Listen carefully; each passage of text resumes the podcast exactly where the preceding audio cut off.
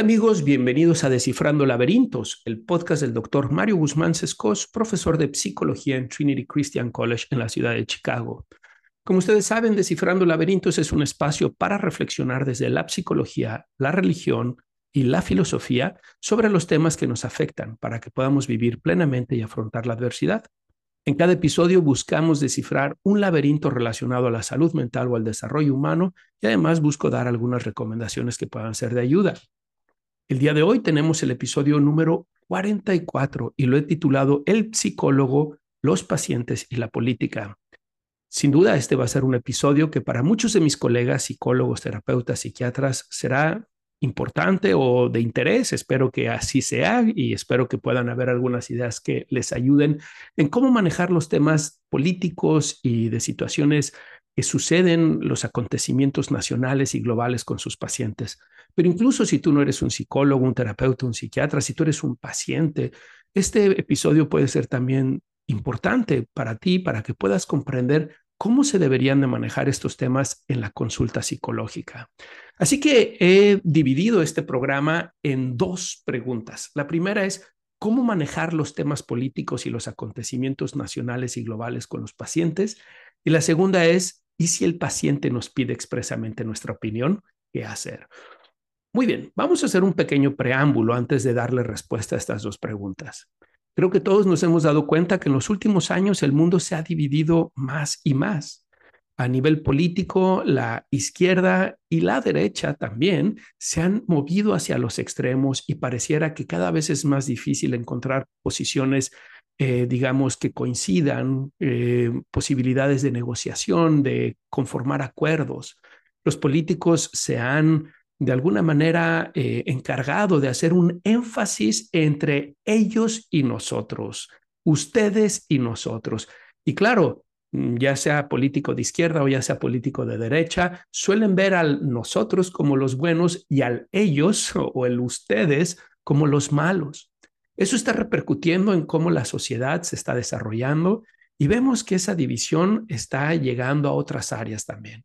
Estamos viendo división a nivel religioso, a nivel social, a nivel familiar, a nivel de amigos. Y es que esta división política, ideológica, está generando que las conversaciones a la hora de la comida se vuelvan candentes. Se está convirtiendo eh, Twitter, eh, bueno, ex ahora le llaman, Facebook y todas estas redes sociales en lugares donde la gente está debatiendo de manera acalorada y generando más y más división. Por si fuera poco, las redes sociales y los medios de comunicación se han encargado también en amplificar este efecto divisorio. El resultado no es solamente que hayan discrepancias entre familiares y amigos, sino que muchos de nuestros pacientes están experimentando altos niveles de estrés, pues no saben qué va a pasar, desconfían de los que tienen una posición política distinta a la de ellos, se eh, generan eh, fracturas en las relaciones familiares y en las relaciones de amigos, tienen temor por el porvenir y el futuro de lo que pueda suceder en sus países, con la economía, con la política. Y como si fuera poco, ahora tenemos situaciones bélicas en muchas partes del mundo. Hay 60 conflictos bélicos actualmente en el mundo. Claro, los medios y las redes sociales nos bombardean con dos, ¿verdad? Con el de Israel y Palestina y el de Rusia y el de Ucrania hablan muy poco de los otros 58 conflictos bélicos que existen en el mundo.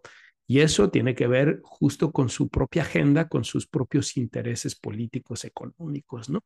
Pero nuestros pacientes se ven afectados por todo esto que está sucediendo. Y muchas veces nuestros pacientes llegan a la consulta con estos temas, con esas preocupaciones y quieren abordarlo con nosotros.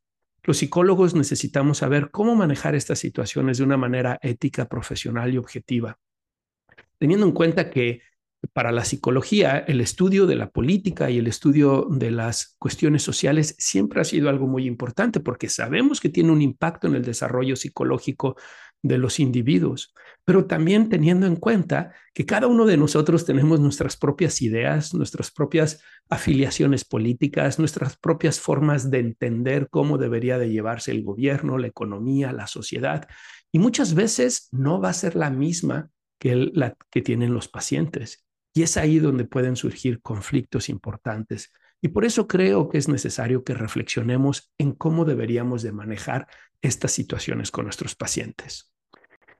Bien, así pues, vámonos con la primera pregunta que les decía. ¿Cómo manejar los temas políticos y los acontecimientos nacionales y globales con los pacientes?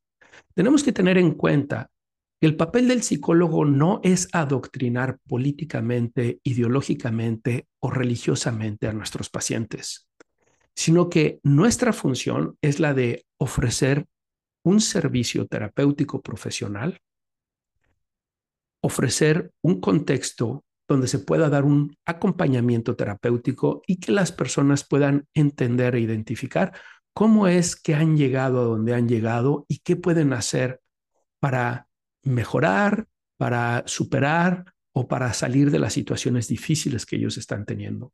Muchos de nuestros pacientes tienen trastornos mentales importantes que son resultado de múltiples factores, factores genéticos, factores ambientales, contextuales, familiares, experiencias traumáticas.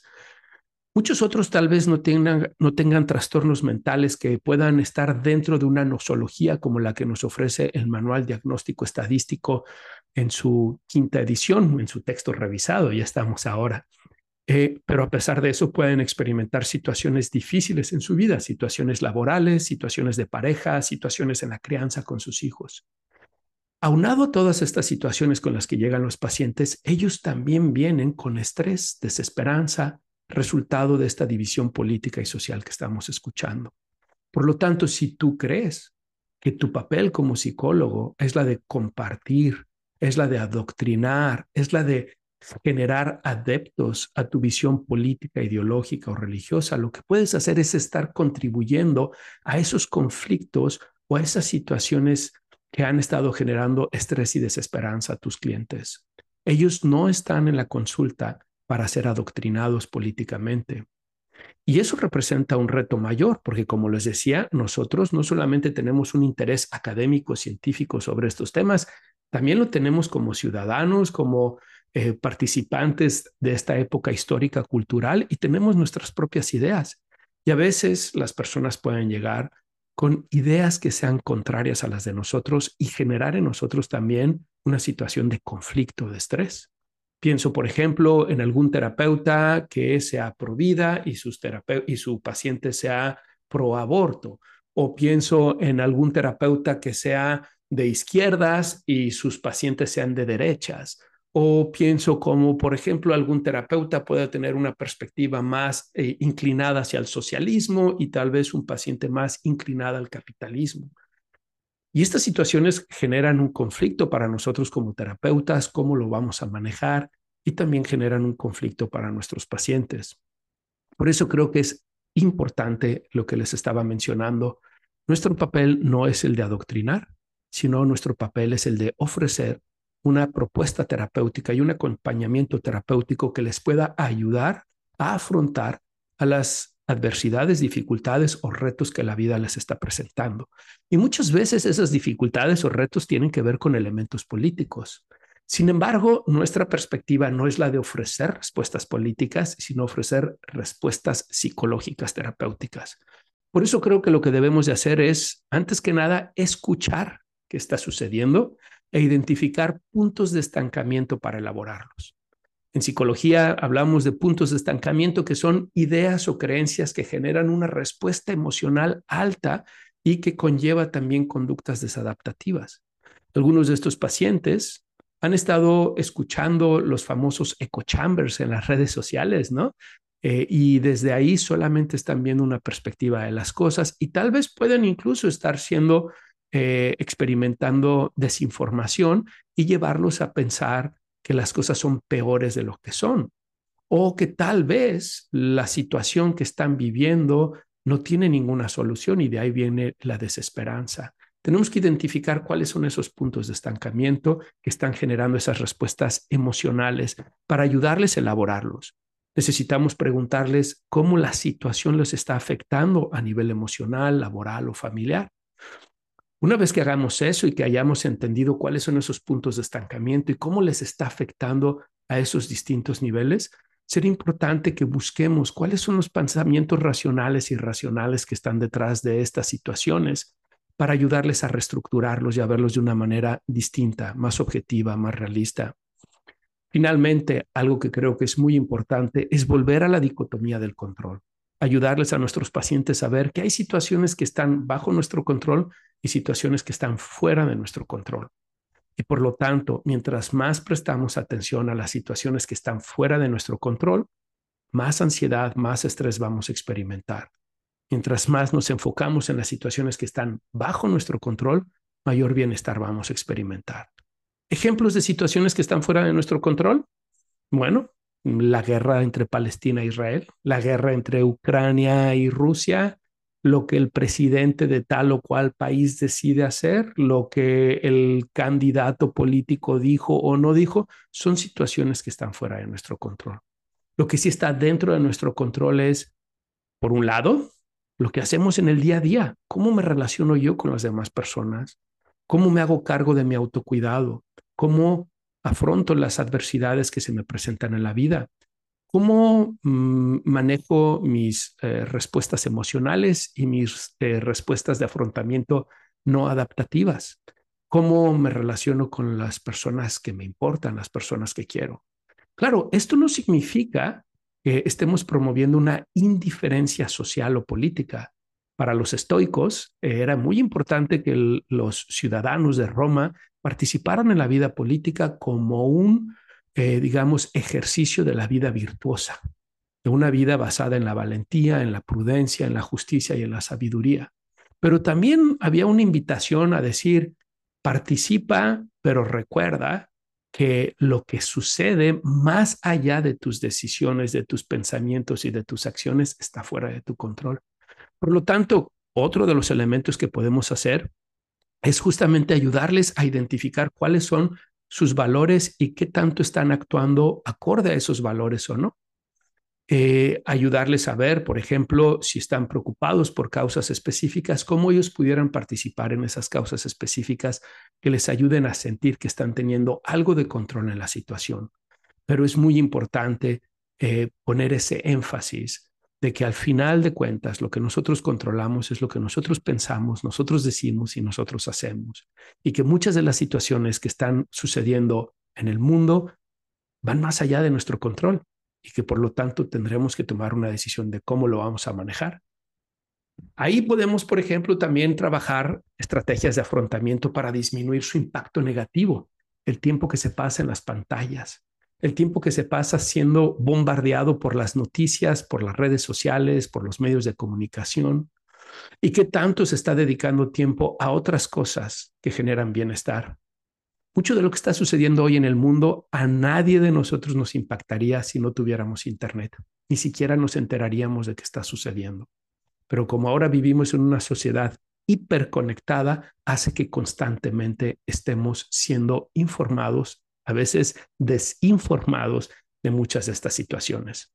Les comparto que recientemente con un paciente justamente algo semejante sucedió. Es una persona brillante, inteligente, que además tiene eh, un muy buen nivel educativo, un muy buen nivel cultural, que ha viajado y vivido en distintos países. Y justamente en una de nuestras sesiones hablaba sobre cómo le está impactando la situación entre Palestina e Israel, entre Rusia, Ucrania, la situación económica, la posibilidad de que vaya a haber una escalada en el conflicto bélico y pueda darse una tercera guerra mundial. Y claro, de alguna manera él estaba buscando que yo le diera mi opinión y mi posición política, pero tuve que resistir al menos la mayor parte de la sesión, porque mi objetivo nuevamente no es adoctrinar, sino acompañar terapéuticamente. Y entonces tuve que hacerle preguntas. ¿Cómo piensas que te está afectando esto? ¿Has experimentado alguna afectación a tu sueño, a tu estado de ánimo, a tus relaciones, en tu capacidad laboral? ¿Estás identificando si esto te está llevando a dejar a un lado tus prácticas de autocuidado? ¿Cuáles son los pensamientos que más te están molestando? Vamos a trabajar con esos pensamientos. Y desde ahí empezamos a hacer una reestructuración cognitiva. Nos enfocamos mucho en esa dicotomía del control y nos dimos cuenta de que todo eso que está sucediendo en el mundo sin duda es importante y sin duda es preocupante, pero nuevamente que se escapa de nuestro control. Por lo tanto, desarrollamos un plan de cuáles eran las cosas que sí estaban bajo su control y cómo podría retomarlas, su actividad física, su sueño, la forma en la que él eh, interactúa con los demás, sus responsabilidades laborales, educativas. Y tal vez ustedes nuevamente pensarán, pero Mario, no es eso promover la indiferencia, no.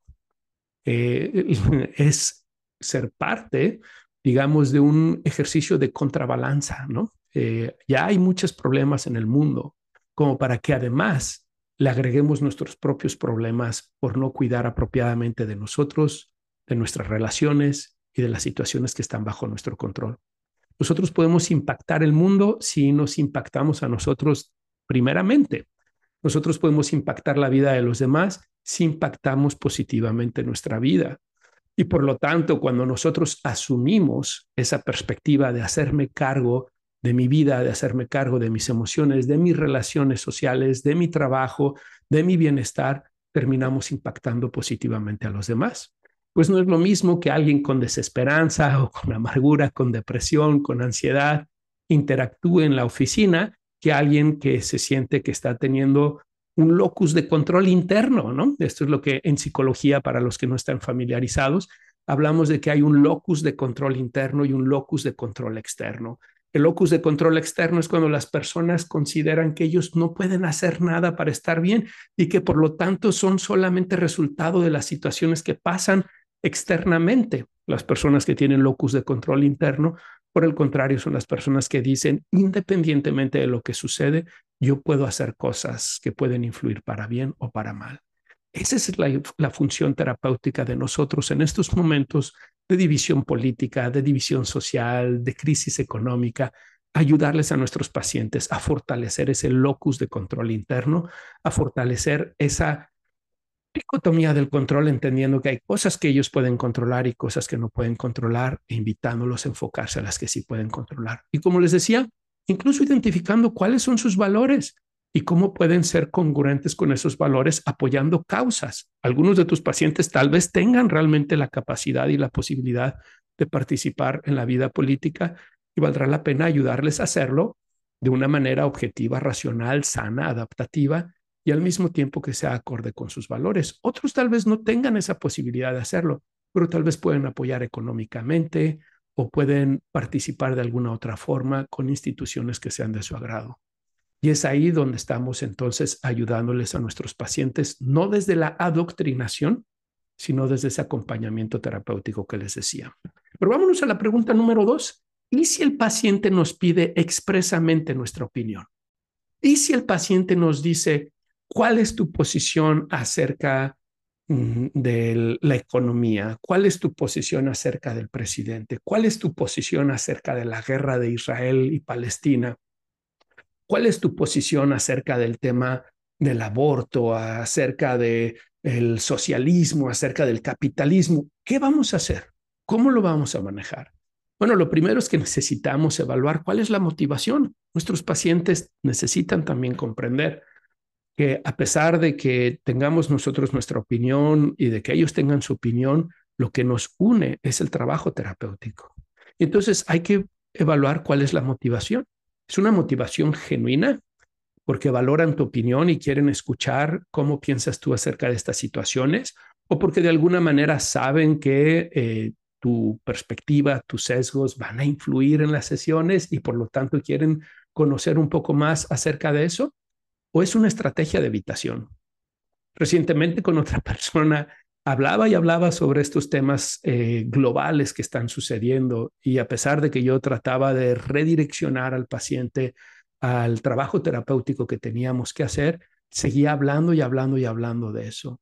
Después de 45 minutos, cinco minutos antes de que se terminara la sesión, le dije, oye, se nos ha acabado el tiempo y solamente has estado hablando de todos estos problemas globales y me parece muy importante, pero me pregunto si hay algo más de lo cual no me hayas hablado el día de hoy y que, y que sea importante para ti. Y claro, sacó una situación bastante importante y significativa a los últimos cinco minutos. Claro, ya no tuvimos el tiempo de manejarlo, de trabajarlo de manera apropiada y eso fue muy desafortunado. Tuve que explicárselo y tuve que ayudarle a ver cómo en las próximas sesiones necesitamos enfocarnos en los problemas que le afectan de manera directa antes de adentrarnos en cualquier conversación de tipo político, ideológico, filosófico, que sea fuera del área que le está quejando. Por eso es que en la terapia cognitivo-conductual recomendamos interrumpir a los pacientes, claro, de manera amable, decir, disculpa que te interrumpa, pero creo que nos estamos saliendo del tema que estábamos hablando, porque queremos dirigirlos hacia los objetivos terapéuticos que tenemos con ellos. Necesitamos también evaluar el impacto que tendrá en la transferencia y la contratransferencia. Algunos de nuestros pacientes tal vez se puedan sentir decepcionados de que tengamos nosotros una visión política distinta a la de ellos, una visión ideológica o religiosa distinta a la de ellos. Yo he experimentado algo de eso con algunos de mis de las personas que me hacen favor de acompañarme en las redes sociales me dicen, me gusta mucho cómo manejan los temas psicológicos, pero no estoy de acuerdo en tu visión religiosa o en tu visión ideológica o en tu visión política. Claro, cuando yo estoy compartiendo en las redes sociales, pues lo hago desde un canal donde hablo desde psicología, filosofía y religión. Trato de ser lo más objetivo que puedo, entendiendo que no hay ningún modelo político o ideológico que sea perfecto, pero tratando de hablar desde los principios y valores que a mí me caracterizan o con los cuales yo me identifico. Sé que no les va a agradar a todos, sé que algunos van a estar en desacuerdo conmigo, pero aquí lo estoy haciendo desde un escenario público, tratando de informar de distintos temas psicológicos, filosóficos y religiosos. Pero cuando estoy con la consulta, necesito preguntarme, ¿cómo va a impactar mi relación con mi paciente? El que yo exprese mis ideas políticas, ideológicas con ellos. ¿Esto va a favorecer el proceso terapéutico o no? Porque ahí mi papel es distinto. El papel del psicólogo ahí es nuevamente favorecer, facilitar el proceso terapéutico y acompañar al paciente en ese proceso terapéutico para que logren sus objetivos. Al compartirlo, tal vez se puedan sentir decepcionados, tal vez incluso puedan sentirse con más estrés porque hayan tenido experiencias negativas con otras personas que comparten tus ideas políticas, ideológicas, o porque tal vez han sido mal informados y como muchos siendo víctima de esta polarización y división política y social que se ha generado en los últimos años. Y por lo tanto te vean ahora desde la perspectiva de ustedes y nosotros, ellos y nosotros, y entonces ahora tú formas parte de los malos, ¿no? Claro, si eso sucede, necesitamos ayudarles a verlo de una perspectiva distinta, hacer una reestructuración cognitiva, identificar la objetividad o no de ese pensamiento.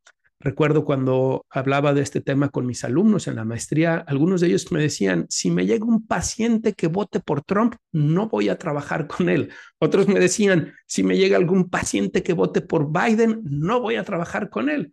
Le decía, ¿y por qué? bueno, porque representa lo opuesto a lo que yo considero. Nuevamente, no estás ahí para adoctrinar, Estás ahí para hacer un acompañamiento terapéutico. Y por otro lado, no todos los que votaron por Trump son malos, ni todos los que votaron por Biden son malos. Esta, este pensamiento dicotómico, este pensamiento del todo o nada, del bueno o malo, del negro o el blanco, nos está haciendo mucho daño en nuestra sociedad. Así que si acaso tú consideras por la razón que sea que es conveniente expresar algunas de tus ideas políticas, eh, filosóficas, ideológicas, religiosas con tus pacientes, necesitas preguntarles, ¿qué piensas acerca de esto? ¿Cómo te hace sentir esto? ¿Piensas que esto influye en la forma en cómo podemos trabajar tú y yo juntos?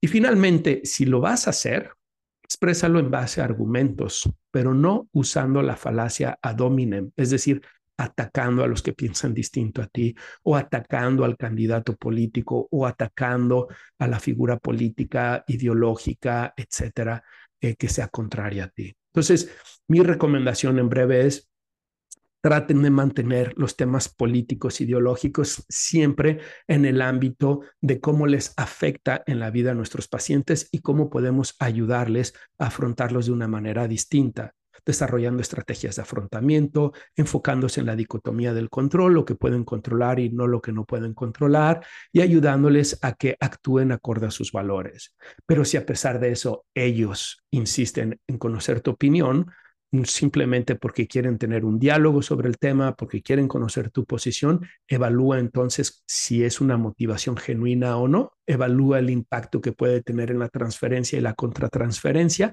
y finalmente si decides hacerlo, hazlo con argumentos, pero no atacando a los demás, no usando falacias ad hominem, no haciéndoles sentir que ellos son los malos y que tú estás del lado de los buenos, porque al final todos estamos en la búsqueda de la verdad, todos estamos tratando de identificar qué es mejor para nosotros. Mm, hay muy pocas personas en este mundo que puntúan alto en psicopatía. La gran mayoría de nosotros no puntuamos alto en, en, en psicopatía, perdón. Y simplemente estamos buscando lo que creemos en base a lo que entendemos, en base a la información que recibimos, en base a la educación y la formación que tenemos estamos buscando lo que es mejor para nosotros y para los demás. Tal vez ustedes dirán, bueno, ¿y qué hay de cuando los pacientes están apoyando algún movimiento ideológico, filosófico, eh, que pudiéramos considerar objetivamente malo o inapropiado, que le hace daño, o que están apoyando causas que son moralmente, objetivamente hablando, inapropiada. ¿Cómo manejar esas situaciones? Bueno, lo primero es que creo que tendríamos que preguntarnos eh, hasta qué punto nosotros conocemos, entendemos eh, esas situaciones, tal vez documentarnos antes de abordar el tema y finalmente podemos hacer un diálogo socrático con ellos para ayudarles a distinguir por qué ese movimiento filosófico, político, ideológico o esas causas tal vez no son las más convenientes y lo podemos hacer desde qué efecto tiene en ellos qué efecto tiene en el bien común, qué efecto tiene a largo plazo y no solo a corto plazo. Es decir, no se trata de que no podamos tener un diálogo profundo y filosófico sobre estos temas, pero se trata de hacerlo no desde el adoctrinamiento, sino desde esa perspectiva donde los invitamos a que ellos sean los que van entendiendo y comprendiendo la situación mejor, si es algo que les favorece o no les favorece, si es algo que les ayuda a estar mejor, si es algo que ayuda al bien común o no. Y desde esa perspectiva podemos ayudarles a ver que efectivamente hay tal vez movimientos políticos, ideológicos que no favorecen su bienestar psicológico ni el bienestar social, pero siempre desde ese diálogo socrático, no desde el adoctrinamiento, no desde la imposición, ayudándoles a hacer un análisis objetivo de dichas situaciones. Así que espero que este episodio les haya gustado y que pueda contribuir a dejar a un lado esa división política, social, ideológica que se ha generado y que puedan ver ustedes como psicólogos que nuestro papel no es adoctrinar, sino acompañar terapéuticamente. Y si tú eres un paciente y piensas que tu psicólogo te está adoctrinando, háblalo con él o con ella y dile, oye, no he venido aquí a que me adoctrines, políticamente, he venido aquí a que me ayudes a resolver los problemas emocionales, psicológicos que tengo, ¿no? Porque esa es la función del encuentro terapéutico. Espero que les haya gustado. Ya haré en otro momento algún episodio sobre psicología política y la psicología y la política, que son otras dos áreas de estudio dentro de la psicología que sin duda pueden ser de interés para muchos de ustedes. Pero mientras tanto me despido, los invito a que se suscriban a mi canal de YouTube, a los que me están viendo por YouTube, dejen su like, dejen sus comentarios, compártanlo con más personas. Y si tú me estás escuchando en alguna de las plataformas como Spotify, Apple Podcasts, Amazon Music, te invito también a que te suscribas, eh, que dejes tu calificación de cinco estrellas y lo compartas con más personas. Les mando a todos un abrazo, espero que estén muy bien.